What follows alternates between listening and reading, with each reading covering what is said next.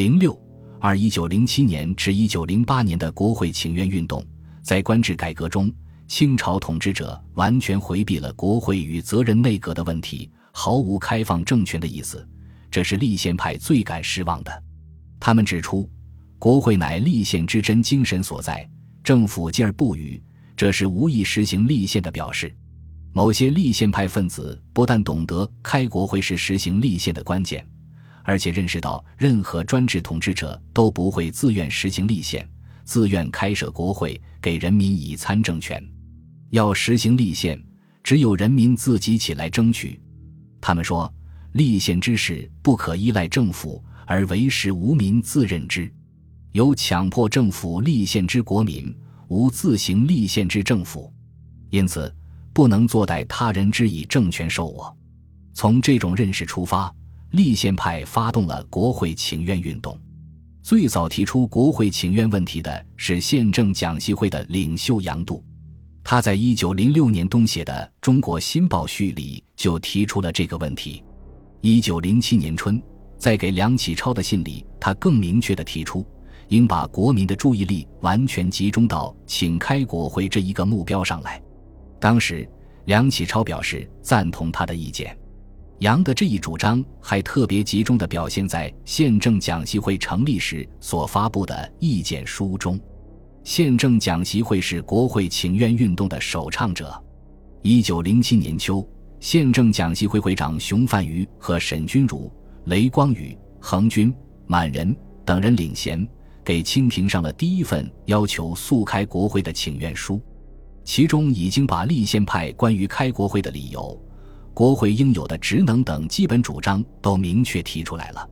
请愿书宣称，专制制度的最大弊害是政府与人民隔绝，政府孤立于上，人民漠视于下，因而不能有力的抵御侵略。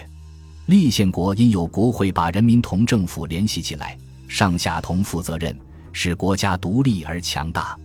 请愿书还认为，在专制制度下，由于人民的要求总得不到反应。久而积成怨愤，有一部分人就会铤而走险。革命都是由专制制度本身造成的，所以要防止革命祸乱，只有开设国会，真正实行立宪，靠镇压和杀戮是无济于事的。请愿书指出，中国正处在存亡危急之秋，外部列强环逼，内部革命风起，如不赶紧实行立宪，恐三数年后燎原莫救。他要求一两年内就开设国会，解救内忧外患，这是立宪派要求速开国会的最根本的理由。以后历次请愿书都是反复强调这一点。尤其值得注意的是，熊范宇等在请愿书中用了最多的篇幅来说明他们关于国会职能的主张，归结起来有如下几点：一、国会是监督政府行政的机关。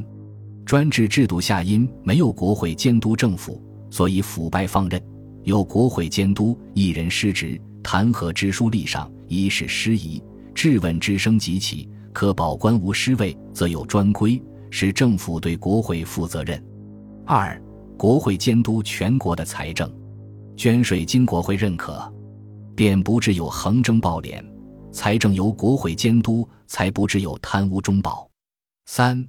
国会是立法机关，经国会制定民刑各法，使司法渐次独立，并逐步收回治外法权。立宪派显然是把国会制度理想化了，但却充分地反映了他们参与政权的渴望。这是国会请愿运动的基本精神所在。这份请愿书在报纸上发表以后，发生了很大影响。不久，就有一些海外华侨。留学生等相继上书和致电朝廷，要求速开国会。熊范于及宪政讲习会的一些活动分子，首先在湖南、上海等地展开活动。他们在湖南的活动很快取得了进展。这个省最早派出请愿代表入京上请愿书，由此带动各省立宪派陆续发起请愿签名运动，于是逐渐形成为全国性的国会请愿运动高潮。一九零八年三月，河南省立宪派在省教育会召集许多府县代表集会，讨论请愿速开国会的问题。当时路过河南的熊范宇应邀在会上发表演说。会后，便在省内掀起请愿签名运动，并很快推出代表赶赴北京呈递请愿书。继河南之后，广东、江苏、安徽、直隶、奉天、吉林、山东、山西、浙江等省也陆续有代表入京上请愿书，有的要求二三年内召集国会，有的更提出一年以内即开国会。在请愿书上签名的，一般都有数千人，如河南有四千余人，安徽五千余人，有的更多，如江苏为一万三千人。而山西省据称达两万余人，显示运动带有相当的群众性。有些省未及选派代表入京，但也展开了请愿签名运动，如江西、福建、贵州等省。在请愿运动高潮时，湖南省女界单独上了一道请愿书，一时传为美谈。在上海成立了国会七成会，这是由宪政讲习会。正文社和预备立宪工会联合发起组织的，专门从事请愿联络活动。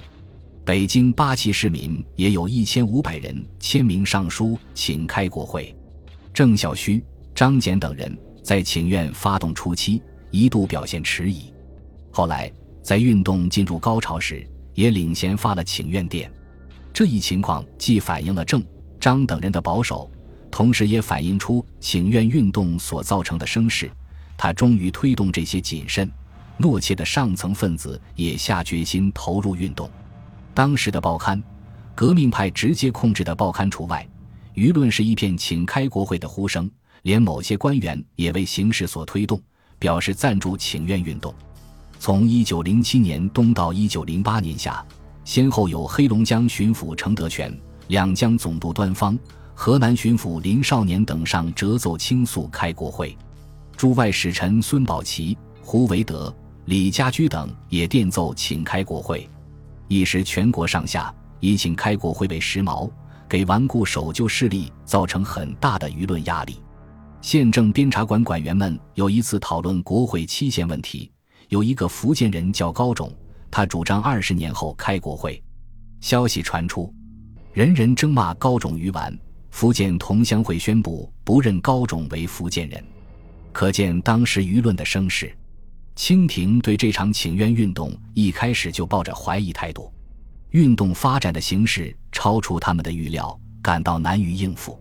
各省代表的请愿书陆续交到督察院，督察院的官员曾多次声言已于某日某日代奏，结果却总没有代奏，可以反映出统治阶层的彷徨无策。